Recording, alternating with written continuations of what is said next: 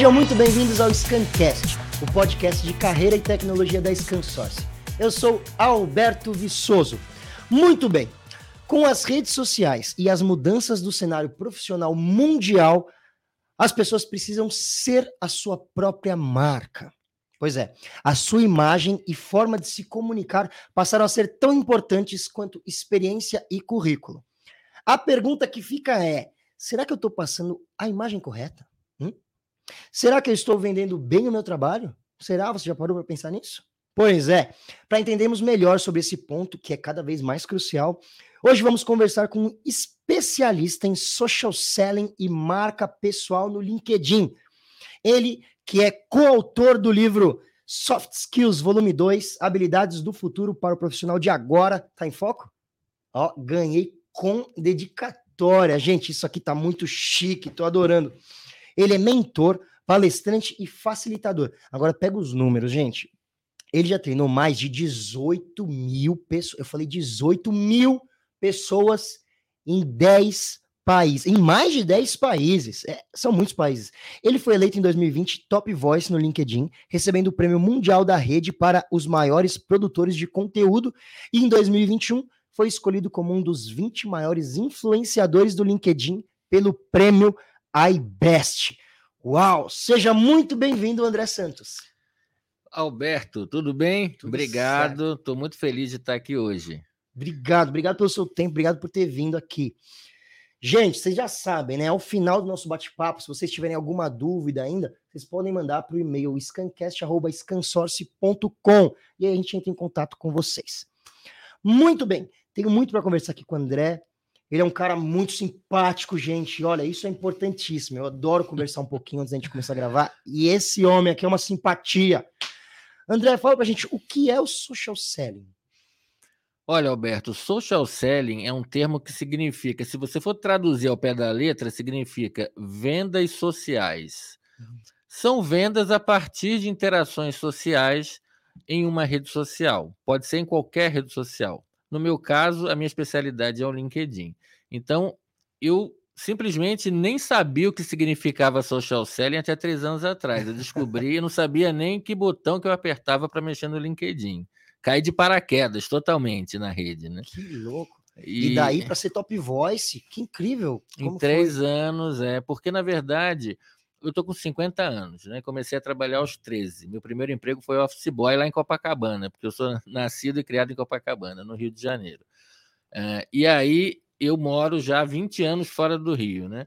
Quando eu vim para São Paulo, eu amo São Paulo, né? São Paulo me recebeu muito bem e tal. É, eu comecei a trabalhar em grandes empresas, mas eu sempre tive um comichão assim para treinar. Minha paixão era sempre treinar pessoas.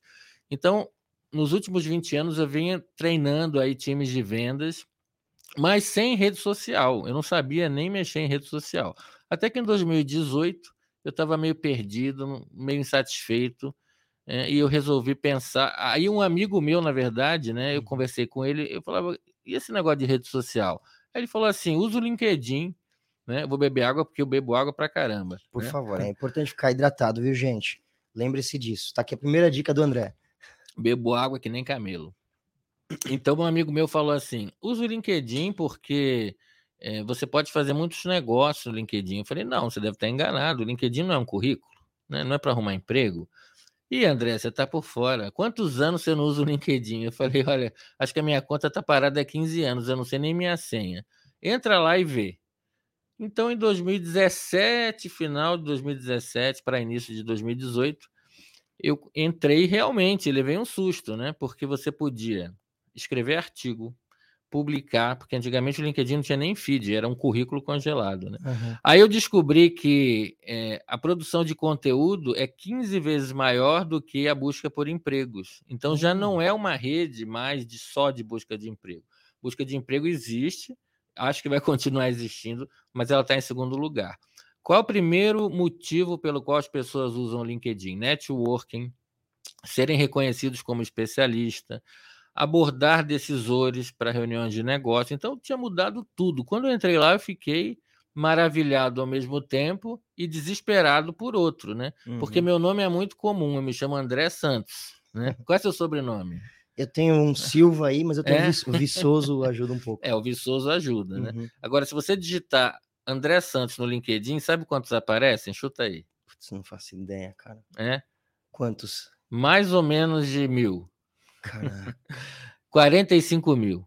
45 mil? 45 mil André Santos. E dava um desespero, porque eu digitava lá André Santos. Apareciam vários que não eram eu. Aí eu andava, bom, ir até a página 2, vou aparecer, né, na página 2. Aí não aparecia. Ir até a página 3. Eu falei, gente, cadê meu perfil? Aí eu aparecia lá na página 80, 85. E eu pensava, pô, se ninguém vai até a página 2 do Google, você vai até a página 2 do Google? Nunca, né? Não existe página 2 do Google. Né? Então, o pessoal disse que é melhor melhor lugar para você esconder alguma coisa é na página 2 do Google, né? Que dirá na página 85 do LinkedIn. Então, eu botei na cabeça que eu ia descobrir como é que eu apareceria na página 1. Hum. Porque se eu quisesse vender, fazer negócio na rede, eu teria que aparecer na página 1, porque senão ninguém vai me achar. Então foram três anos de experimentação, tentativa e erro, dei muita cabeçada, errei pra caramba, mas também acertei. Então eu pegava o meu bloquinho e dizia assim: erro um, não repetir, erro dois. Eu, eu gosto muito, né? O, quando o Thomas Edison falava que fez 90, 999 tentativas de, de criar lâmpada, e ele falou que não foram erros, ele aprendeu 990 formas de não fazer. né? E na milésima ele achou. Claro que mal comparando, porque o cara é genial, mas eu me sentia meio assim, né? Isso aqui dava errado, isso aqui dava certo. Durante seis meses, a minha esposa virou para mim e falou: Você não vai trabalhar, não? Eu falo, mas eu estou trabalhando, mas cadê o resultado? Cadê o contrato? Cadê o curso? Porque ela é muito prática, né? Uhum. Não, calma, me dá mais um voto de confiança. Eu estou entendendo como funciona a rede, né? Enquanto isso, usando o, o, dinheirinho que eu tinha ali na poupança, e eu falei, eu não posso mais experimentar tanto, daqui a pouco eu preciso faturar. Então, e graças a Deus deu certo, né? então, legal. hoje eu Pago todos os meus boletos em dia, graças a Deus, graças aos negócios que eu faço no LinkedIn, tanto cursos quanto mentorias, tanto para a empresa quanto para executivos. Aprendi muita coisa, só que a rede muda todo dia, todo dia tem novidade, então eu fico ligado ali é, de 8 da manhã às 6, 7 da noite, entendendo como a rede funciona. E graças a ela, estou aqui hoje. Muito legal, muito legal. Mas eu acho que é, essa atitude, né, passa muito por essa atitude. A gente entrevista bastante gente aqui e, e, e isso acho que é um ponto crucial de todos que, que vêm, que tem um sucesso, é essa atitude de não, eu não vou parar com o não, ele vai me, me mandar para frente. Isso é louvável. E qual que é a importância desse social selling é, para a carreira de um profissional? Total. Seja porque cada um usa o LinkedIn, usa o LinkedIn para um objetivo. Por exemplo, eu uso para fazer negócios e para vender, me vender como marca pessoal. Esse fenômeno, é, vocês até entrevistaram um grande amigo meu, muito querido, que já foi até lá em casa, o Mark Tawil, né? uhum. né? Ele fala muito sobre isso, me ensinou. Eu, o Mark Tawil foi o primeiro top voice do Brasil. Foi a primeira lista que saiu no Brasil em 2017. Naquela época era organizada é, primeiro top voice, número dois, número ele foi o primeiro. Então, eu respeito esse cara demais. Não, né? e ele, ele é um querido, né? Ele veio aqui. Um beijo para você, Mark. Você, cara, é, é demais. Ele é demais mesmo. É, ele que me, hoje ele me às vezes André, como é que eu faço isso? Como é que eu faço aquilo? Eu falei, cara, você, eu que tenho que te perguntar, né? Uhum. E a gente troca muito. Hoje, é, a influência está mudando. Né? Antigamente, as empresas anunciavam em jornal, revista, outdoor, televisão. Claro que isso ainda existe, mas muitas estão migrando para os micro-influenciadores. Né? Então, é, eu, por exemplo, tenho 320 mil é, seguidores no LinkedIn. Tem, tem pessoas que têm um milhão, dois milhões. A Luísa Trajano tem quase um milhão, Ricardo Amorim tem dois milhões. É, mas você, você não precisa ter milhões ou milhares para você ser um influenciador. Se você tiver 10 seguidores e você escrever algo que toque o coração de um desses 10, que faça o dia dessa pessoa melhor, você já está influenciando. Né? Então você já pode influenciar que seja uma pessoa. Então a importância de você usar sua rede para influenciar para o bem. Eu sempre digo que o social selling é importante seja para você fazer negócio, que é o meu caso, seja para você se recolocar, buscar um emprego. Tem muita gente, né? Temos aí 15 milhões de desempregados. Uhum. É, outras pessoas usam só para fazer networking. outras pessoas usam para anunciar seus produtos ou serviços. Então, não importa o objetivo que você tem, o social selling vai vender. Mesmo quem não é de vendas, mesmo quem fala, ah, mas eu sou do RH, eu não vendo nada. Vende. Você vende que a empresa é legal, venha trabalhar aqui, né? Ah, eu sou do marketing, não vendo nada. Vende, você tem que valorizar a marca, né? Ah, eu sou um funcionário, trabalho na área financeira, eu não vou vender nada. Vende. Quando você faz um post dizendo, poxa, estou há dois anos aqui, olha o que eu ganhei da empresa, esse brinde aqui, você está vendendo como é legal trabalhar naquela empresa. Então, a gente está sempre vendendo. Nós somos uma marca pessoal. Né? Isso, incrível. É, então, André Santos SA é uma marca pessoal. A sua qual é? Alberto Viçoso. SA. SA. Marca pessoal. Você que está nos ouvindo aqui, seu nome e sobrenome é SA, você é uma marca. E a sua marca ela vai te acompanhar a sua vida inteira. A minha marca começou quando eu, aos 13 anos, quando eu fui office boy de Copacabana. Ela está até hoje comigo aos 50 anos e vai ficar até aos 90, sem não sei até quando eu vou, né? Se Deus quiser bastante, e ela vai me acompanhar. E eu vejo, às vezes, algumas pessoas é, falando para mim, André, eu não tenho tempo para usar LinkedIn, porque a empresa exige muito de mim. Tá, e quando você sair? Eu atendo muitos executivos, né, presidentes, diretores, é, vice-presidentes, que querem ter uma presença maior no LinkedIn. Outro dia eu atendi um, né, que ele estava 20, 30 anos no mercado, é, saiu e começou a usar o LinkedIn, e o LinkedIn dele tinha, sei lá, 500 conexões. É, eu falei assim, brinquei com ele, né? Parece que você começou a trabalhar hoje, Caramba. olhando o seu LinkedIn. É, mas eu era muito ocupado, não tinha tempo. Tá, mas e a tua marca pessoal?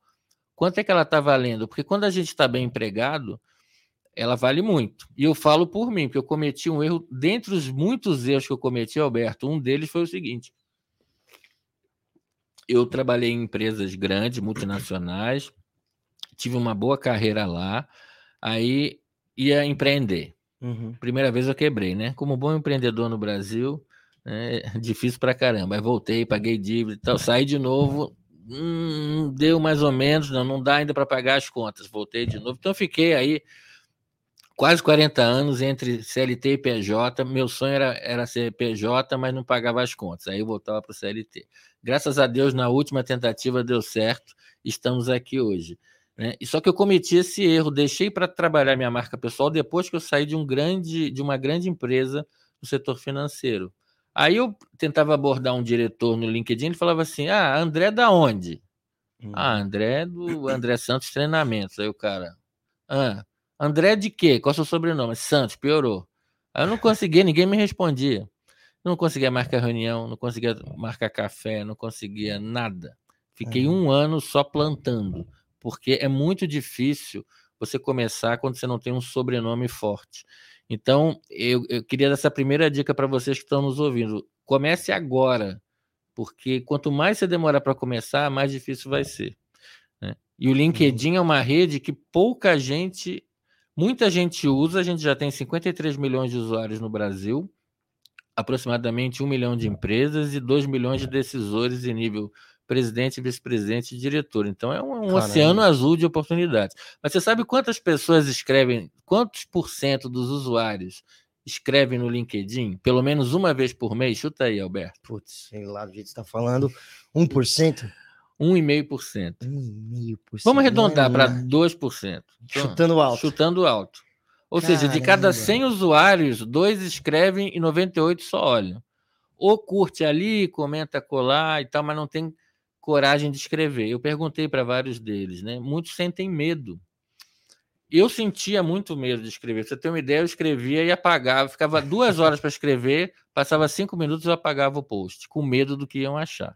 Uhum. Aquela coisa de você botar o poder na mão do outro, o outro vai te julgar, vai me rejeitar, ninguém gosta disso, né? Sim. Eu entendo esse medo porque eu tive e até hoje, eu confesso. Hoje eu escrevi um de manhã de uma história, adoro contar histórias. A gente vai falar um pouco sobre storytelling. É, e saí, saí de Atibaia, vim para cá gravar o podcast e não vi mais, ainda tenho que responder as pessoas e tal. Cheguei aqui, o Lucas aqui da produção, poxa, André, ali seu post, que legal, já comentei lá, então né? A gente fica feliz. Como é, é que isso chega? Né? né? Como é que... Chegou antes de você. Chegou antes de mim. O post você chegou postou, antes. entrou no carro e veio, o post já estava aqui. Isso é legal, né? Impressionante a capilaridade, o alcance de uma rede social. Eu fico eu confesso que eu fico até assustado com as coisas que, que vem acontecendo. O Top Voice eu não esperava, o IBS eu não esperava, agora fui convidado para o LinkedIn Creators, que é um programa de criação de conteúdo. Teve um, um, um CEO do Chile que viu um post meu, me chamou, deu a passagem, pagou o curso, mandou, me falou assim: vem cá dar o curso de social selling aqui no Chile. Que legal. É, fui, fui parar no Líbano, é, vários países que me viam no LinkedIn me chamavam. Que né? legal. Agora, se isso acontece com o André Santos, que tem 45 mil homônimos, imagina com quem está nos ouvindo, né? Com certeza vai ser mais fácil para você do que foi para mim. Que doido isso. E, e, e o que, que preciso pensar para criar uma marca pessoal? Tipo, existe um padrão? É, a sua marca vai em cima do quê? Da onde que a gente parte? Ótima pergunta. É, nesses três anos de tentativa e erro, eu acabei criando um método. Uhum. Eu chamo de método de cinco passos. Eu adoro o método, adoro um passo a passo, acho que facilita muito. Eu sofri muito por não ter esse método, então tive que ler muito, pesquisar, fazer muito curso, falar com muita gente. Eu acabei desenvolvendo cinco pilares para você ter uma marca pessoal forte. A primeira é o seu perfil. Perfil no LinkedIn já foi currículo, hoje não é mais. Perfil é quase uma landing page, é quase uma página de vendas. O cliente ou o recrutador que for no seu perfil, se ele não entender em 30 segundos o que você faz, o problema que você resolve, ele uhum. abandona o seu perfil. Né? Existe até uma estatística que 92% dos clientes preferem interagir com perfis criativos e atraentes. Se o perfil tiver pouco criativo, feio, incompleto, ele vai lá e abandona. Ainda mais é, durante essa pandemia que está todo mundo com um excesso de informação. Nossa, então a informação tem que estar tá mastigada. Então o perfil tem 17 campos. Os principais são foto.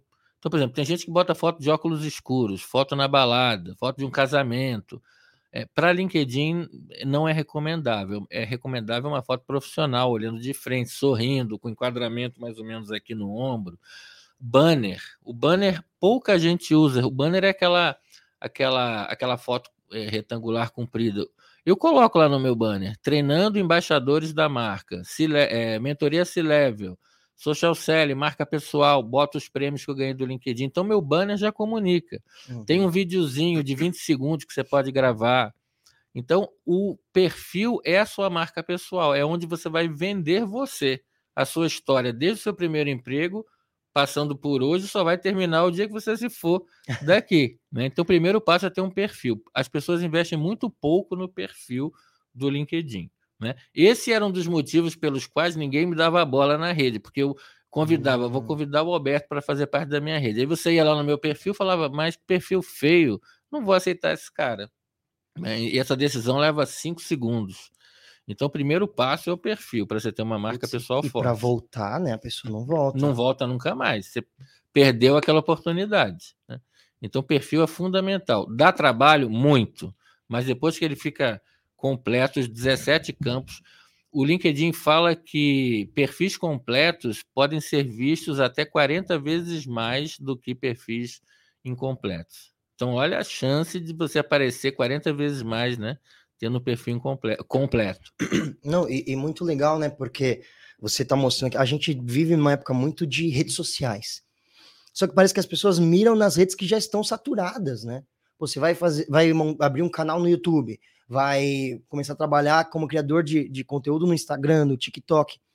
E ninguém olha para o LinkedIn que, cara, aqui é um negócio sério, profissional e pouca gente está criando, né? Que, que interessante isso que você está tá trazendo. Mas, claro, além disso, tem esse passo de criar bem, né? Criar bem. Tanto é que a criação de conteúdo, o, quais são esses cinco passos para sua marca pessoal forte? Primeiro é o perfil.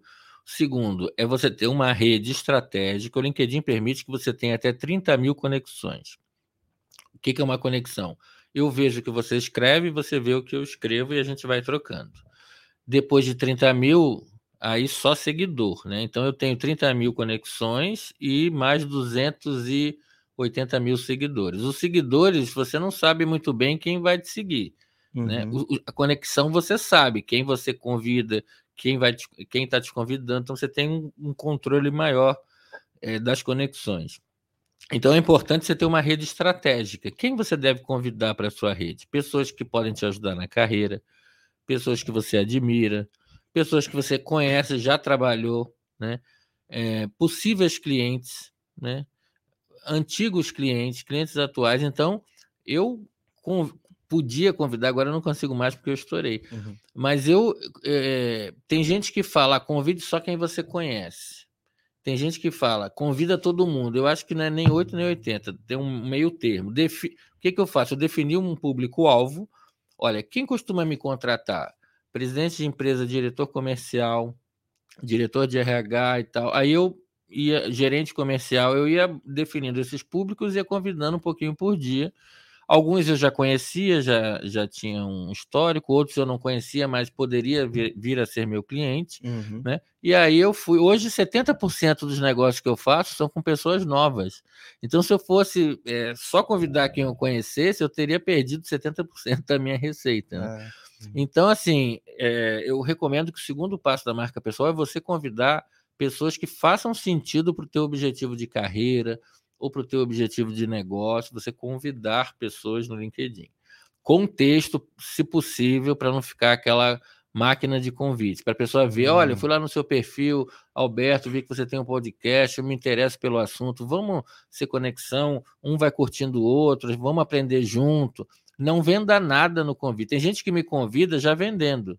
Uhum. Olha, André, eh, eu vendo água quer comprar já no convite. Eu falei, cara, mas peraí, você nem me conhece, né? Uhum. Espera um pouquinho, né? Vamos, vamos interagir primeiro. É, e a geração de conteúdo é outro passo, muito importante. Eu recomendo que você escreva pelo menos três vezes por semana uhum. sobre temas que você goste. É, eu, por exemplo, falo sobre marca pessoal, é um tema, social selling, vendas é outro tema, Falo também muito da minha vida pessoal, tipo lifestyle. Quando Legal. eu comecei no LinkedIn, tem um pessoal que se acha que é, é que é o, meio que o síndico, né? Os fiscais da rede. Olha, André, aqui você não pode falar nada da sua vida pessoal. Aqui é puramente profissional e técnico. Eu falei, mas eu não sou assim, eu gosto de contar história. Eu gosto de, é, quando eu dava treinamento, gosto de contar, ah, no aeroporto tive essa interação, no hotel aconteceu isso. Não, aqui você não pode. Eu falei, ah, eu vou fazer que se dane, né? É. Pior que pode acontecer alguém, né? Reclamar comigo, reclamar lá com a rede. Olha, as pessoas começaram a me seguir justamente por, por causa, dessas disso. histórias. Então, muita gente hoje escreve: e aí, André, como é que tá a Atibaia? Você tem três cachorros, né? Já botei post. Semana passada eu fiz um post, eu com um, um dos meus vira-latas aqui, a Cacau. Dez motivos pelos quais eu mudei para o meio do mato. Que legal fez de lá três mil e poucas curtidas. Então as pessoas gostam dessa humanização. Uhum. Se eu ficar falando só coisa técnica e chata, ninguém me segue, ninguém uhum. aguenta. Você vira um PDF ambulante, né? Exato, PDF ambulante. Ninguém quer isso, as pessoas querem humanização. É Uma vez um cara me contratou porque ele falou: André, eu fui com a sua cara, vi que você é, teve depressão, está no segundo casamento, vi quanto você sofreu. Eu tenho uma história muito parecida com a sua. E aí que eu fui ver o que, que você faz, e aí eu quero te contratar. Ele me contratou pelo pessoal e emocional, não foi pelo técnico. Que legal, né? Isso acontece muito no LinkedIn. Isso é incrível, né? E aí a gente fala. aí vou falar aqui um pouco sobre esse livro maravilhoso, Soft Skills, volume 2. Você escreveu um, um artigo nele? É, um capítulo. Um capítulo inteiro. A, a Lucedilha Antunes, que é organizadora, o Soft Skills 1, que é o da capinha Azul, Azul. Uhum. foi best-seller pela Veja. Aí no, no capítulo 2 ela me encontrou no LinkedIn e ela me convidou para escrever um capítulo que é storytelling, como contar histórias, que é uma coisa que eu amo. Inclusive eu falei para a Lucedilha, eu chamo ela de Lucy. Lucy, é, posso falar sobre LinkedIn, sobre venda? Não, você vai falar sobre contar história, porque você conta história. Eu quero que as outras pessoas aprendam também a contar história. E ela que me fez. É, aí eu tive que estudar, porque o meu storytelling era meio intuitivo, né? Hum. Aí eu fui estudar storytelling, descobri que é, storytelling existe desde que mundo é mundo. Deixa aqui enquanto você vai falando. Fazer aquele, igual apresentador de televisão, enquanto tá rolando, ter o close da câmera aqui. É verdade. O, o soft skills, é, que na verdade, é, soft skills são habilidades socioemocionais. Isso eu vou te perguntar. Vamos lá, eu tenho tanta coisa para te perguntar que eu preciso organizar isso. Vamos começar então pelo o que, o que são soft skills? Vamos lá. Soft skills são habilidades socioemocionais. É engraçado que cada língua traduz de um jeito, né? Em espanhol é habilidades blandas, habilidades suaves. Né? Em inglês, habilidades su suaves também. Em português ficou habilidades socioemocionais. É, eu sempre ouvi na minha vida inteira que as pessoas eram contratadas pelo técnico e demitidas pelo comportamental. E eu cansei de ver isso na minha carreira. É, eu mesmo tive que aprender o comportamental na marra, porque a escola não ensinava, a faculdade não uhum. ensinava, a gente aprendia o comportamental batendo cabeça. E depois de burro velho, na terapia, né, tentando se autoconhecer.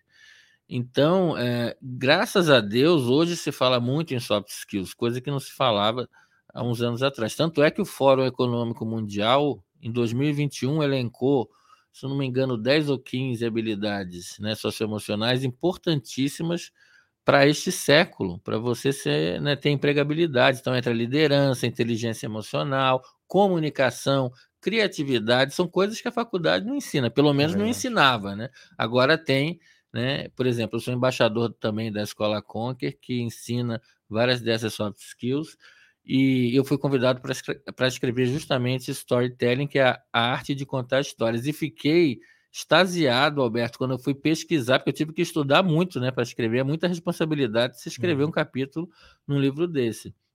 Descobri que o storytelling, contação de histórias, existe desde que o mundo é mundo. Né?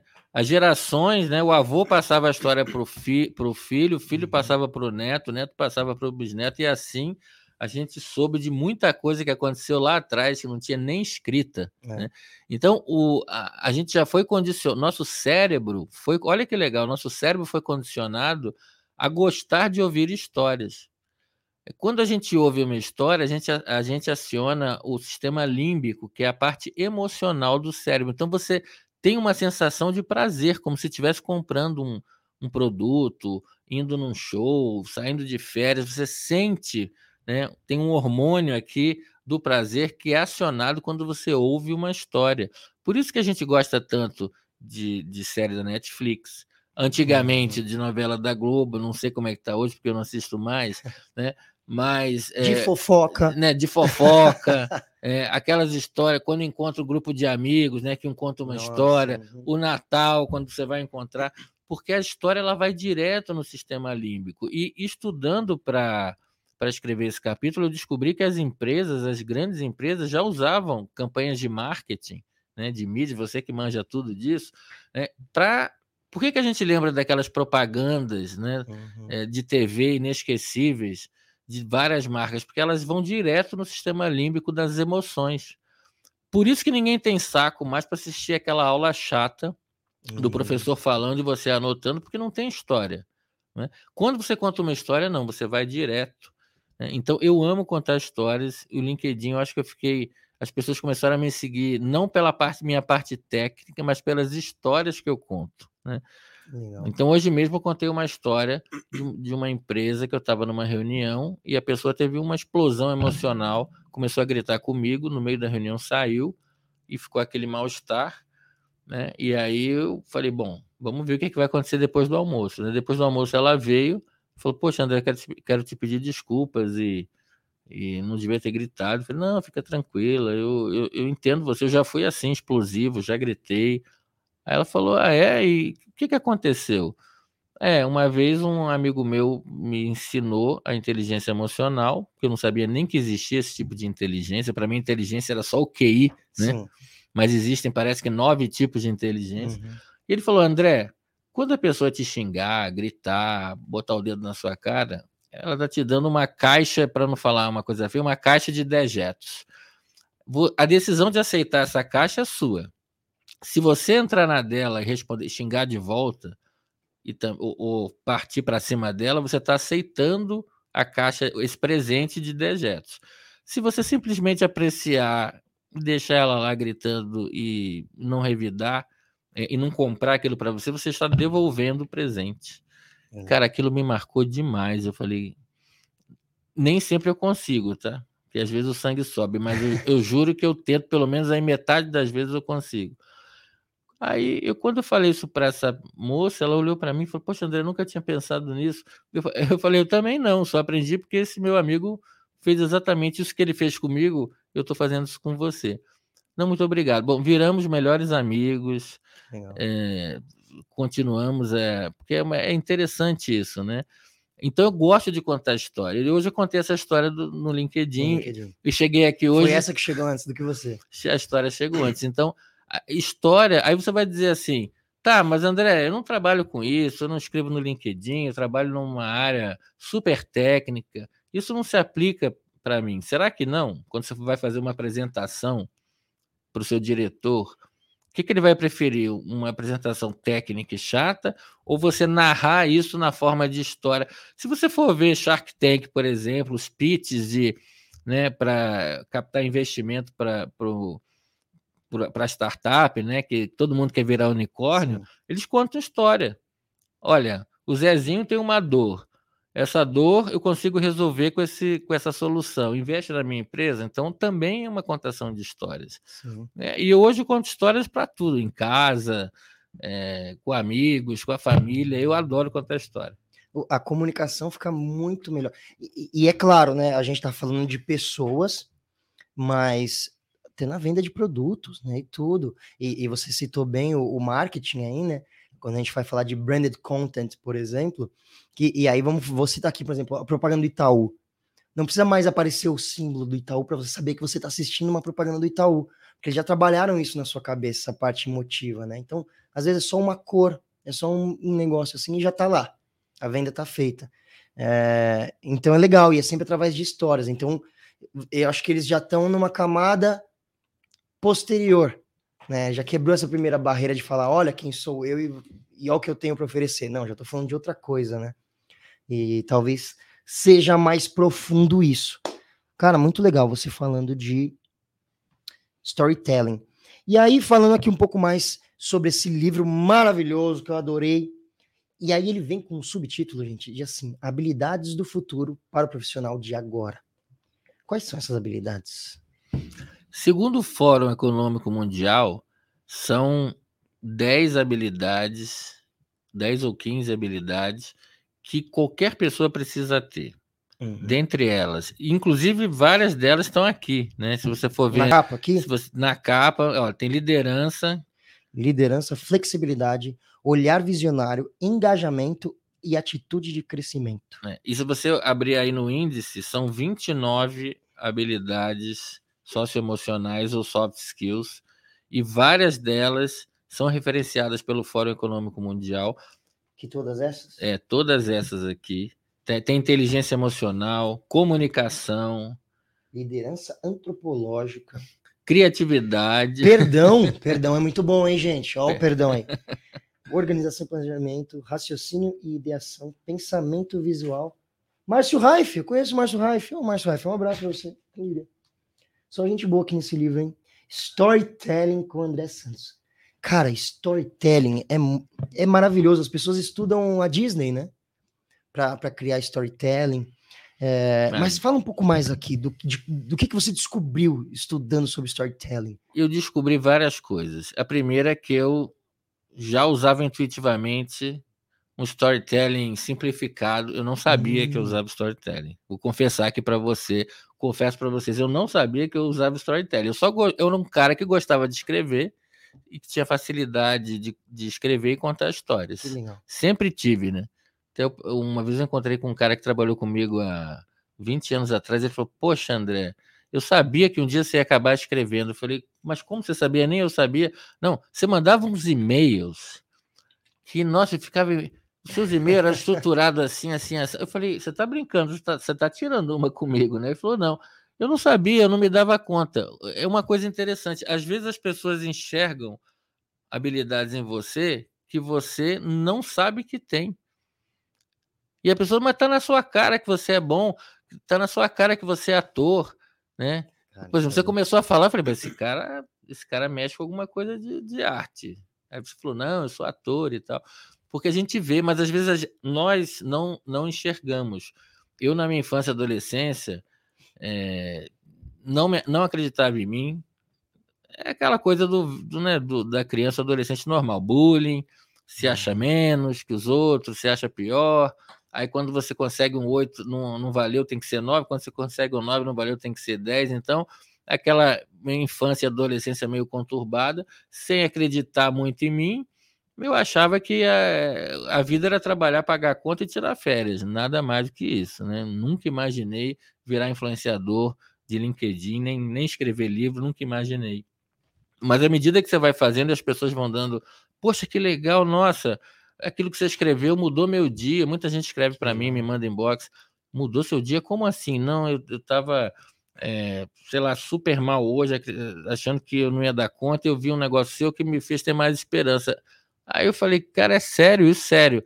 Isso me fez continuar esse feedback. Porque, sinceramente, eu achava que eu não ia fazer diferença na vida de ninguém, nem na minha, nem na de ninguém. E as histórias têm esse poder, né? E aí, te respondendo, o que, que eu aprendi? Eu aprendi que as histórias mexem com o emocional, porque a gente tem um cérebro trino, né? Um do instinto, daquela coisa das cavernas, então é uhum. sobrevivência, é, medo, né? É, é a autopreservação. O segundo cérebro, que é o racional, que ele estrutura as ideias, os pensamentos. E o terceiro, que é o emocional. E a história vai direto lá. Então, quando você falou das campanhas de marketing, anúncios históricos aí, essas grandes estrelas da propaganda que né, que fazem, né? O Nizanguanais, Washington Oliveto, que fizeram uhum. tantos comerciais inesquecíveis, pelo menos para a minha geração, eles iam direto no nosso coração. Né? Arrepiava, o anúncio arrepiava. Eu chorava com o anúncio de margarina. Né? Então, vai de, é, contar histórias facilita demais a comunicação. Seja com seu. Claro, você não vai ficar com sua mulher, com seu marido, contando história o dia inteiro, que ele não vai aguentar mais. Né? Mas de vez em quando é bom. Que legal. E, e, André, você já treinou muita gente em muitos países, né, cara? Quais foram as principais diferenças ou pontos que te, que te chamaram a atenção dos profissionais de outros países para os profissionais brasileiros? Olha, pergunta muito boa. Eu vou confessar para você que no início, é, a primeira vez que eu treinei foi é, num curso de de liderança e autoconhecimento nos Estados Unidos, mas que tinha, tinha gente do mundo inteiro. E, e realmente eu, eu, ficava muito é, atento a, nas diferenças, né? O idioma, né? O europeu, o americano é um pouco mais frio, direto ao ponto. O brasileiro, por exemplo, tem uma dificuldade enorme de falar não. Né? Então, eu sou vendedor, né? Eu vendo no LinkedIn, vendo a minha marca pessoal e vendo meus cursos. É, e, às vezes eu falo assim: olha, se você não quiser comprar, sem problema nenhum, é só falar não. Então, tem gente que fala assim: ai, graças a Deus você falou isso, André estava sem jeito de falar, que agora não é o momento. Porque a pior coisa, pro, a melhor coisa para o vendedor é o sim. A segunda é o não. E a terceira é o talvez. Porque se é talvez, eu fico fazendo follow-up com você toda semana, gasto seu tempo, gasto o meu, gasto energia, fico lá contando com, a, com aquele negócio. É, é um saco, ninguém aguenta, né? É ruim para todo mundo. Então, assim, é melhor você falar não, agora não faz sentido, quem sabe ano que vem, ou nunca nunca vai fazer, não tem problema, não vou virar seu inimigo. O brasileiro tem muita dificuldade de falar não. Então, essa é uma diferença. O europeu, o americano, fala: não, não vou comprar de você, mas chama para tomar uma cerveja cinco minutos depois. Né? Não é pessoal. Né? Não é pessoal. O, o, né, o europeu te dá um feedback acaba com você, você diz assim, olha, você foi, foi muito ruim aqui, o ano não foi bom, você não entregou isso, não, não, não. acabou o feedback, vamos, vamos, vamos jantar? Ele não leva para o pessoal. O brasileiro não, a gente chora, a gente se uhum. descabela, recebe um feedback, fica uma semana sem olhar na cara do chefe, a gente é emocional, né? Claro que tudo tem prós e contras, né? mas são diferenças que eu noto. Agora, eu por ter treinado aí 18 mil pessoas em 10 países ao longo desses 20 anos, eu, eu noto muitas semelhanças também. Sabe o que, que, eu, que todo povo é parecido? Hum. Todo mundo gosta de ser bem tratado, é, todo mundo. É, ninguém quer ser rejeitado, todo mundo quer ser amado. Então não importa a nacionalidade, todo mundo tem um coração. Mesmo aquela pessoa mais dura e difícil, esse cara não tem coração, isso aqui não é um ser humano. É. Se você souber acessar ali, você consegue. Isso que me apaixonou pelas histórias. Porque hoje tem gente de vários países que lê, lê as minhas histórias. Né? Eu já recebi, já, é, já dei curso para empresas inglesas, americanas. É, outro dia foi um alemão que leu a minha história, porque no LinkedIn tem um tradutor automático, uhum. me chamou para fazer um trabalho para ele. Que legal. Né? Aliás, um australiano que morava na, na Alemanha. Né? Então, as histórias tocam o coração de qualquer nacionalidade, porque no fundo todo mundo é ser humano. Por isso que eu. É, é, pessoal, tem uns amigos meus que tiram um sarro de mim e falam assim: ah, você é o. É, você é o coraçãozinho do LinkedIn, você é o paz e amor, você não gosta de treta, aliás, é uma dica que eu dou, tá? Não façam treta, não façam treta, não criem polêmica. Né? O LinkedIn é uma rede que ela já ganhou cinco vezes o prêmio da Business Insider, Alberto, como a rede social mais confiável do mundo. Que legal. Por quê? Porque lá tem lá, né? O nome, o sobrenome, teu histórico, onde você trabalha. Você pensa mil vezes antes de criar barraco, porque você né, tem uma empresa. Já teve gente que foi demitida ao vivo pelas empresas, sabia? Porque escreveram comentários racistas, homofóbicos, aí botaram foto político A, político B. Se você vota nisso, aperte like. Se você vota no da direita, aperte palminha. Cria um monte de polêmica, xingamento. Então, o LinkedIn é uma rede muito segura, tem denúncia, é, é muito bem estruturado. Então, não criem polêmica no LinkedIn, porque você mata a sua marca pessoal. Então, tem gente que ganha lá 10 mil curtidas porque botou uma foto do Lula aqui, do Bolsonaro ali, e criou-se uma guerra, porque a gente está vivendo Fomentou tempos. uma treta. Uma treta violenta. Infelizmente, a gente está vivendo tempos em que ou você é A ou B, não pode ser nada diferente disso. Né? E aí é, você ganha muitas curtidas e mata a sua marca pessoal. Então, já vi mais de um caso de pessoas com comentários racistas homofóbicos que eu já acho um absurdo nos dias de hoje você pensar assim. A, mais absurdo ainda é você pensar e escrever. E escrever. E aí você, a pessoa marca a empresa, você tem um funcionário que é racista, como é que você admite isso? O cara foi demitido no dia. Que é crime, né? É crime. É crime. É. Né? Não sei nem se, se foi ou não preso, porque é crime, deveria uhum. ser. É. E, e, mas é, é doido isso, né? Preserve a sua imagem. Né? Você tem que preservar, não só pensar em construir, mas em proteger, né? Isso, isso é eu lembro de um professor meu de teatro que falava isso e fala assim: preserve a sua imagem. Ó, fica a dica para os atores aí também. Preserve sua imagem. Não aceita qualquer trabalho. Tem uns trabalhos que pegam mal também. Preserve sua imagem, olha só. É. Muito é. bom. Muito Porque, bom. Alberto, leva muito tempo para você construir a sua imagem, pode levar um segundo para destruir. Nossa. Ainda mais em, em época de cancelamento que a gente está vivendo, né? É, e aí, por causa de um post de algo que você falou, impensado no calor do momento, você perde, você é até é banido. Tem gente que é banido, LinkedIn bane. Quando você abre uma conta lá, está escrito: você não pode propagar mensagens de ódio, mensagens de nenhum tipo de discriminação. Se você fizer isso, você pode ser banido. Várias pessoas foram banidas da rede social por propagarem esse tipo de mensagem. Eu acho isso bom porque mantém a qualidade da rede. É ótimo, eu acho isso maravilhoso. E por que é que uma empresa contrataria um treinamento para o seu time em social selling? Ótimo. Ó, eu vou te responder contando ó, a storytelling, a história, contando o que, que aconteceu comigo, tá? Eu comecei treinando o time de vendas é, é, através do LinkedIn, porque foi onde eu comecei, né? Eu treino time de vendas há 20 anos já, vendas complexas, vendas para empresas, vendas B2B. É, para você fazer uma venda complexa hoje de empresa para empresa, você fala em média com sete pessoas. Essa é a pesquisa do LinkedIn. Então você fala com a pessoa de compras, de RH, de finanças, de TI, você vai tendo que vender uhum. seu peixe ali para várias pessoas. É, se for empresa de tecnologia, esse número pode até dobrar.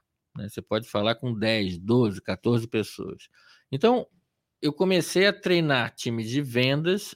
É, como é que você usa o LinkedIn para localizar esses decisores uhum. E para marcar reunião com cada um deles e vendendo seu peixe até chegar no decisor final e ele comprar o seu produto ou serviço.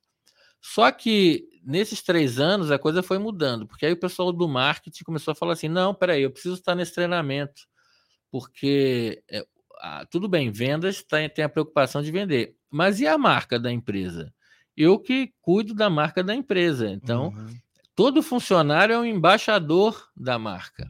Então eu preciso orientar esse funcionário, o que, que ele pode é, escrever, o que, que ele não pode. Então, tem empresa, por exemplo, graças a Deus, as empresas hoje incentivam os funcionários a usarem LinkedIn, mas ainda tem empresa que não deixa, que proíbe. Enquanto você estiver aqui, você não pode usar o LinkedIn. Graças a Deus que esse número está diminuindo.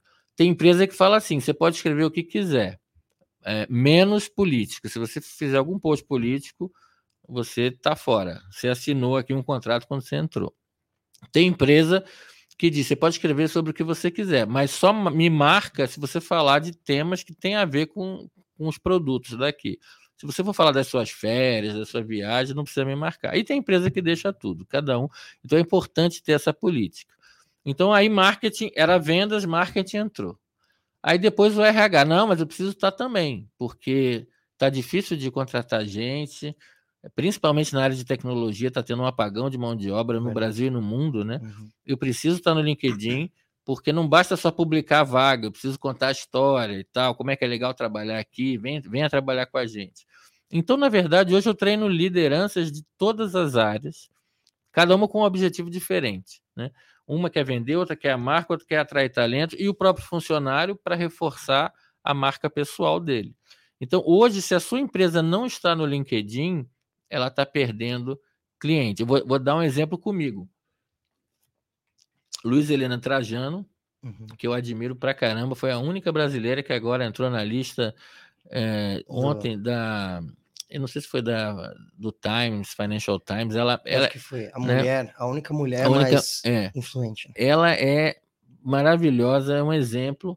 E eu já cansei de comprar nessa pandemia produtos no Magazine Luiza porque eu lembrava dos posts dela. Né? Inclusive, a minha esposa falava: ah, vou comprar aqui. Não, não, compra numa, numa Galu por causa da, da Trajano, que eu gosto dela. Né? E eu falar, obedecendo. Então, é, por exemplo, você tem várias empresas que. É, se você for pensar bem, para que, que elas estão no LinkedIn? Porque o LinkedIn é venda B2B, de empresa para empresa. Uhum. Então, por que, que faria sentido uma Coca-Cola estar, um McDonald's, um Magazine Luiza, um Cacau Show? Porque eles não vão vender nada. Ninguém do McDonald's vai me, abordar para vender Big Mac. Uhum. Né? Ninguém da Coca, eu tenho alguns executivos da Coca que eu, que eu assessoro. Ninguém da Coca vai te abordar, Alberto, compra aqui uma Coca-Cola. Mas a marca, sim, a marca fica conhecida.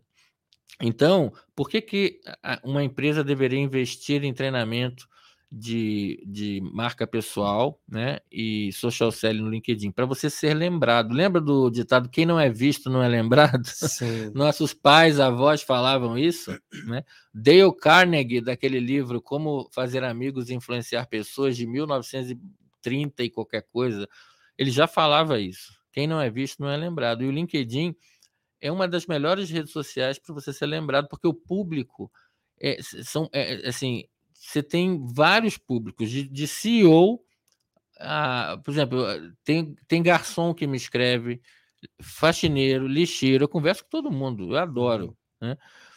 E ele está aumentando e está diversificando. Claro, nem todo mundo vai comprar o que, o que você vende, mas muita gente vai comprar. Né? Então é importante é, a sua marca estar estar presente no LinkedIn. O LinkedIn hoje ele tem listas, premiações anuais que são muito respeitadas pela comunidade. Tem o Top Voice que eu, eu entrei todo ano tem.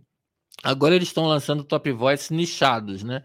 Por exemplo, tiveram Top Voice de saúde na pandemia, Top Voices de carreira no início do ano e agora saíram os Top Voices de sustentabilidade é, e eu acho que eles vão começar a nichar. Nos Estados Unidos já é assim: uhum. top voices de vendas, finanças, tecnologia, tem várias áreas, sub-áreas, né?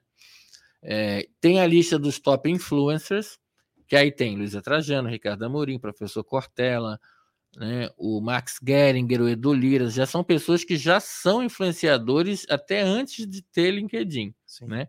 Que são os top influencers tem as top companies e as top startups. Então, são quatro listas muito esperadas e respeitadas é, no LinkedIn. Então, se você não está no LinkedIn, você fica de fora do que está sabendo, né? O LinkedIn, inclusive, tem editores, assim como tem a Forbes, como tem uhum. a Exame, LinkedIn tem é, editores no mundo inteiro que, que publicam notícias, né? Então a rede está crescendo muito. Que Ela legal. tinha um milhão de usuários, sei lá, talvez há 10 anos atrás, hoje tem 53 milhões. Metade da população economicamente ativa do Brasil está no LinkedIn. O Brasil só perde para Estados Unidos, Estados Unidos e Índia. Caramba. É o terceiro maior país da rede. Índia tem 70 e poucos milhões de usuários, mas a população da Índia é. é 1 bilhão e 700, 1 bilhão e 300. É, se você fizer per capita, o Brasil acho que só perde para os Estados Unidos. Então, o Brasil é muito promissor na rede. Por isso que a sua empresa tem que estar no LinkedIn, para ser vista e lembrada. Tá vendo? Eu já, quando terminar aqui, eu vou atualizar toda a minha página do LinkedIn. tá só meu currículo lá. E André, você faz mentoria de CEOs, cara. Como que é trabalhar a imagem de pessoas que teoricamente já estão no auge? É, quais são as principais dificuldades que os CEOs enfrentam quando a gente fala de marca pessoal? Ótima pergunta. Pô, as suas perguntas estão boas, hein? Ah, muito obrigado. Caramba. Olha, é interessante, né? Porque quando eu era mais jovem, eu morria de medo de falar com o CEO. Sim. Diretor, vice-presidente, porque eu falei, cara, esse cara sabe tanto, esse cara conhece tanto, eu vou passar vergonha na frente de uma pessoa assim. Quando a gente vai ficando mais velho, a gente entende que é o seguinte: ninguém é, é bom em tudo. Graças a Deus, senão o mundo ia ser muito chato, né? Nossa, é verdade. Né, se todo mundo fosse bom em tudo, para quê, né? E o que, que eu percebi? Eu percebi que o cara tem uma experiência, um CEO tem uma experiência enorme, uhum. impacta mil, milhares de, de, de funcionários, mas não necessariamente ele consegue trazer é, aquela rede, aquele conhecimento que ele já tem no network dele para dentro de uma rede social. E é aí que eu entro. Né? Então, muitos CEOs me procuram. É, é, alguns falam assim: não, André, pode falar que eu sou seu cliente, pode até me usar como garoto propaganda. Outros falam assim: não, não fala para ninguém que eu não quero que ninguém saiba que eu tô. Então, eu respeito que eu trabalho com confidencialidade, né? E, e, o mais legal é, fazer, é falar, eu, às vezes eu falo, poxa, você tem 20, 30, 40 anos de estrada, já foi presidente de um monte de lugar, impactou positivamente, né? A empresa estava no prejuízo, você deu lucro. A empresa ganhou um monte de prêmio, melhor empresa para se trabalhar, você fez um ótimo trabalho, você conhece Deus e o mundo. O seu LinkedIn está largado, abandonado, tem quase ninguém. Vamos trazer essa pessoa fantástica que você é na sua vida aqui para dentro. Na verdade, eu ajudo a trazer o que a pessoa já faz de bom para dentro do LinkedIn. É, eu assessorei um executivo uma vez que eu falei: você precisa contar mais suas histórias. Não, André, que eu vou falar só coisa técnica, só coisa da empresa. Eu falei, mas você não é só. Te... E essa pandemia mostrou isso, né, Alberto, para gente, né? Porque a gente está no meio de uma reunião, o filho chora. Papai, me leva no banheiro o vizinho começa uma obra. Uhum. Né? O cachorro late. Antigamente isso era inadmissível, você lembra? É um absurdo. Um né? absurdo, né? Hoje em dia, até contei uma história no LinkedIn que eu estava numa reunião com um executivo, subiu minha cachorra, estava negociando com ele a mentoria. Aí a Cacau subiu no meu colo, começou a latir, me lambeu, lambeu a tela. Eu falei, ferrou, perdi o negócio. Né? Aí ele olhou para mim e falou: Essa é tua. Como é que ela chama, Cacau? Peraí. Foi lá e pegou a dele. Aí ficou eu conversando com ele, a minha conversando, latindo para dele. Fechamos, né? Porque gerou-se uma empatia, um calor. Uma...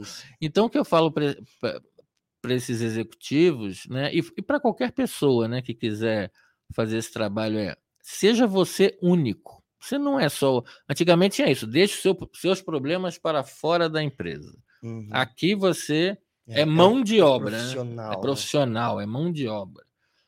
Tá, e agora que eu estou trabalhando em casa, eu sou o quê? Né? E um dia que eu estou mal, estou deprimido, estou ansioso, como é que eu faço? Tudo interfere em tudo. Então eu recomendo que os executivos, né, os executivos que o assessoro e também os que estão nos ouvindo, conte a sua história. Por que não numa sexta-feira você tirar uma foto com seu cachorro no seu pé dizendo, e dizendo, olha, eu trabalho aqui, né? Só que aqui no meu pé está o meu cachorro. É, sou né? um ser humano. Sou um ser verdade. humano de verdade. É e eu vejo muitos é, executivos, presidentes, diretores, tal, fazendo isso. Que bom, né? Eles estão se humanizando, estão Outro dia eu vi um falando assim: ah, hoje é o dia sem Zoom. Não tem reunião. Então é o dia que eu tiro para ler, para estudar, e uma foto dele lendo um livro. Poxa, é humanizar. Né? Então, é, eu acredito muito na humanização. Se você notar, os executivos que, que mais se destacam no LinkedIn são aqueles que conseguem fazer um equilíbrio do técnico com o humanizado. Então você fala, pô, o cara é técnico, às vezes ele fala de um assunto um pouquinho mais chato, mas que precisa falar, mas muitas vezes ele fala da vida dele, como é que é. Outro dia teve um executivo também que falou assim: Olha, eu não sei se eu devia estar publicando isso aqui na rede, mas eu já estou fazendo 20 anos de casado. Botou uma foto do ele com a esposa dele, né, no casamento. E eu resolvi escrever porque é, quem me atura é ela. Se eu sou hoje, né, o presidente dessa empresa e tal, graças a essa esposa maravilhosa e tal, mas assim, se foi inadequado, peço desculpas e tal. Cara, teve lá 10 mil curtidas. E todo, que, todo mundo escrevendo que pede desculpa nada, você tem mais é que falar mesmo, a gente é um só. Então, assim, as pessoas admiram quem, é, como a Brené Brown fala muito bem, né, do poder da vulnerabilidade lá no livro dela, seja vulnerável. Antigamente as pessoas, eu, eu recebi esse conselho, André, nunca demonstre fraqueza, nunca fale de um problema, porque você vai ser fraco, vão puxar o seu tapete. Você tem que ser uma fortaleza. Então, eu fui criado com essa ideia de que você não podia ser vulnerável, é, dizer que você tem problema. Você tinha que fingir que você era um, um super-homem. Não existe isso. Ninguém é super-homem. É. Tanto é que a coisa mais é, desinteressante no LinkedIn é quando você chega alguém que, que começa a fazer: sou, ah, eu sou maravilhoso, eu sou fantástico, eu ganhei é. mil prêmios, eu sou. Cara, tudo bem, mas. É, sabe, ninguém compra mais isso. Porque todo mundo tem problema todo mundo já, já. Claro, você pode. Eu entendo se você é um cara que não queira abrir a sua vida. É que eu sou um livro aberto, né? Todo mundo é. Sabe. Casado pela segunda vez, tive depressão, quebrei, é, moro com três cachorros, vivo no mar, todo mundo sabe da minha vida, né? Mas tem gente que não quer se expor, respeito, né? Cada um uhum. tem um uhum. jeito. Mas você não precisa se expor, abrir totalmente a sua vida pessoal. Mas se você demonstrar, poxa, teve um projeto aqui na empresa, olha, achei que não ia dar. Por em alguns momentos eu fiquei inseguro. Mas, poxa, graças a esse time legal, a gente conseguiu implantar esse projeto. O que, que eu aprendi com essa história?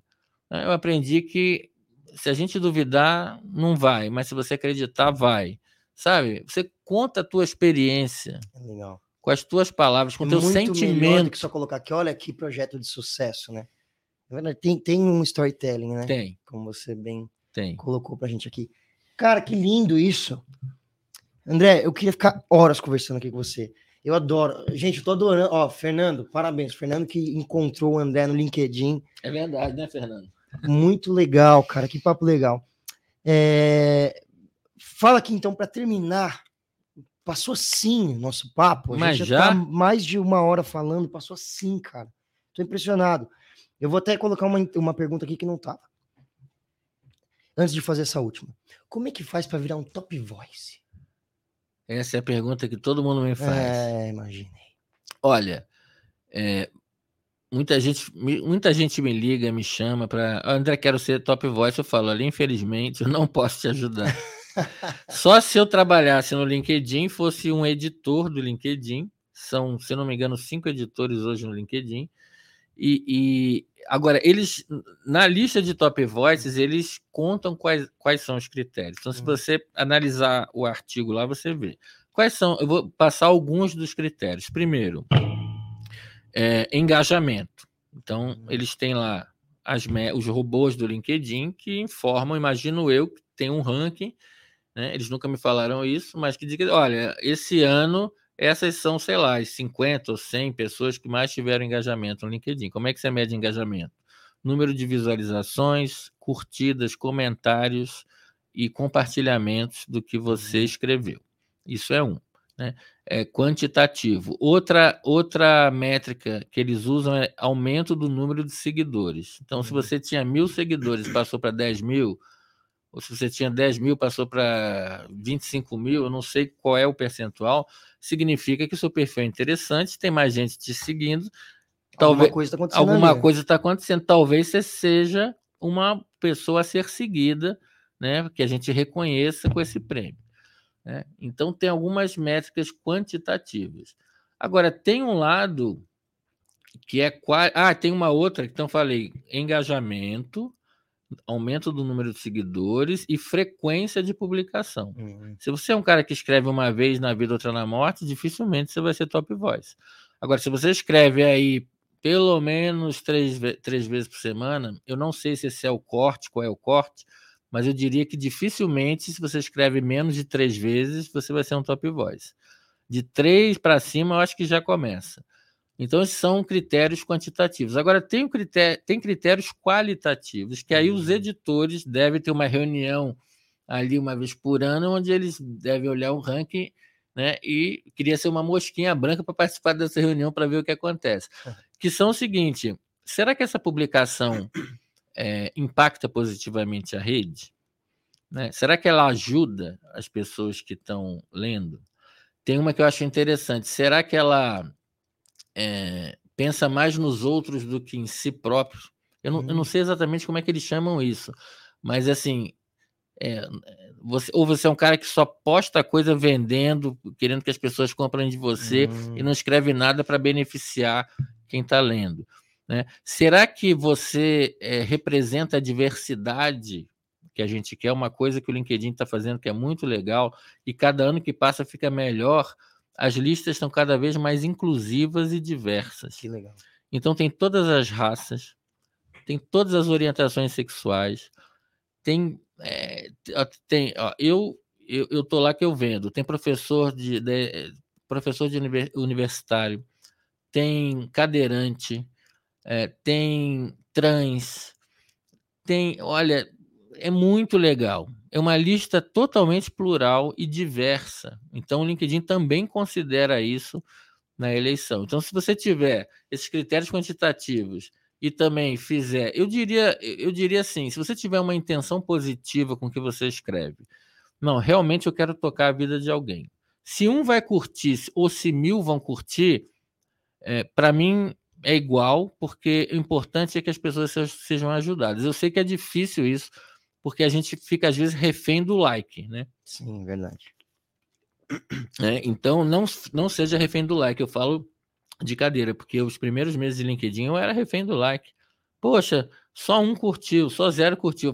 chegava para minha esposa e falava: Pô, dá uma curtida aí, pelo menos tem um like. Nem você curtiu. Nem você curtiu, caramba, né? Mas isso você aprende a administrar. Claro que engajamento é importante, mas você não pode ficar escravo daquilo, né? Então não adianta eu ter é, 20 mil curtidas se eu não fecho nenhum negócio. Eu prefiro ter 50 curtidas de pessoas estratégicas que vão comprar. Né? Então é importante isso, você saber o que, que essa curtida vai virar. Sim. Se não virar só uma métrica de vaidade, você fica, nossa, eu tive tantas curtidas hoje. Tá, quantos negócios você fechou? Nenhum. Quantas entrevistas de emprego? Nenhuma. Uhum. É, pô, mas o que, que adiantou? Então, só para você ficar feliz, né? É, like. Só pro ego? Só pro ego. Like não paga boleto, que paga boleto é real. Né? Verdade. E conta pra gente aqui, André. Deixa aí alguma dica simples que você pode dar para quem está nos assistindo sobre social selling. Alguma coisa assim rápida, meu. Primeira coisa que vocês têm que fazer. Vou deixar cinco dicas. Ai, ótimo, melhor. Cinco ainda. dicas matadoras. Primeira, Deixa o seu perfil tinindo. O seu perfil é seu cartão de visita. Segunda dica matadora: cresça estrategicamente a tua rede. Até os 30 mil lá que você pode convidar. Com pessoas que te ajudem na carreira e nos negócios. Terceiro, faça interações genuínas. A pior coisa que tem é Alberto aceitou conexão de André. Eu já falar, Alberto, eu vendo curso de social selling e marca pessoal. Hum. Me dá meia hora do seu tempo para eu te explicar? Você não tem confiança para fazer isso. Quer então, quer, Roberto, como é que você está? Poxa, eu vi que você apresenta lá o Scancast, vi que o Mark Tawil, que é um amigo meu, foi lá. É, que legal, que faz um quebra-gelo, né? uhum. né? É, Poxa, Alberto, eu vi que você é ator profissional, né? Eu pesquisei você, que você é palhaço profissional, que coisa maravilhosa. Me conta mais um pouco. Se interesse genuinamente, né? Uhum. Outro dia eu fui treinar um time de vendedores, eles falaram isso para mim: André, não tenho tempo para isso, não, cara. Tem que mandar aí 500 mensagens por dia. Meu chefe está no cangote com meta de venda. Você acha que eu vou ficar perguntando da vida do cara? Eu falei: e quanto você está convertendo? Ah, tá muito ruim, eu quase não estou fechando. Mas será que não é melhor você mandar é, é, abordar cinco pessoas? Em vez de você abordar 500, você aborda cinco com qualidade. Sim. Né? Né, porque volume, ninguém aguenta mais essas mensagens Ctrl-C, Ctrl-V padronizadas, só muda o primeiro nome. Você não sabe quando você. Né? Nossa, né? eu, eu, nem, eu abro e fecho. Pois é. Eu, eu abro, eu vejo que essa padrão eu já fecho, nem leio. E os executivos não leem, porque eles não têm tempo. Uhum. Eles vão priorizar, não é porque eles são maus, eles vão priorizar aquelas mensagens que tocaram o coração deles de alguma forma. Então, qual que você vai abrir? Uma que o cara quer te vender no primeiro contato, ou uma que diz, poxa, Alberto, cara, eu sou maior fã do Scancast, eu já vi três podcasts e adorei. Qual que você vai dar preferência? Né? Então, a terceira dica é faça interação genuína. Vender depois. Quarto, gere conteúdo. Começa uma vez por semana, depois vai para duas, depois vai para três. Quando você vê, você está escrevendo todo dia. Né? Fale é, um equilíbrio entre pessoal e profissional. Fale com coração. Preocupe-se em inspirar, em ajudar as pessoas. Engajamento é consequência. E a última dica é: quando você for abordar um decisor, aborde de forma personalizada. Estude sobre ele. O que, que ele gosta? O que, que ele escreve? Qual é a história dele? Qual é a trajetória? Faça uma abordagem personalizada. Se você fizer aquela abordagem padrão, mudando só o primeiro nome, esquece que ele não vai responder. Então, seriam essas cinco dicas: perfil, rede, interação, conteúdo e abordagem personalizada. Foi isso que me ajudou a, ser top voice e a fazer todos os negócios que eu faço na rede. André, maravilhoso. André Santos, pessoal, que papo delícia. Obrigado. A quantidade de conhecimento que você dividiu aqui com a gente hoje foi maravilhosa. Deixa seus contatos para quem quiser entrar em contato com você, por favor olhando para cá, vocês podem me achar no LinkedIn André Santos Treinamentos, já vai cair na minha página, e lá tem todos os meus dados, de, tem WhatsApp, tem e-mail, né? Ou se você quiser, entra também, pode mandar um e-mail para andré, arroba André Santos, treinamentos, tudo no plural.com.br. Muito bem. Aproveito para lembrar aqui, Soft Skills Volume 2, habilidades do futuro para o profissional do agora. Tem aqui um um capítulo inteiro escrito pelo André Santos sobre storytelling. E já está nas principais livrarias físicas e virtuais para vocês comprarem. Muito bem, muito obrigado pelo livro. E é isso, gente. Muito obrigado pela presença de vocês. Vamos ficando por aqui com mais um Scancast, podcast de carreira e tecnologia. Se você ficar com alguma dúvida, pode mandar para scancast.scansource.com que a gente entra em contato. Muito obrigado, eu sou Alberto Viçoso e até a próxima.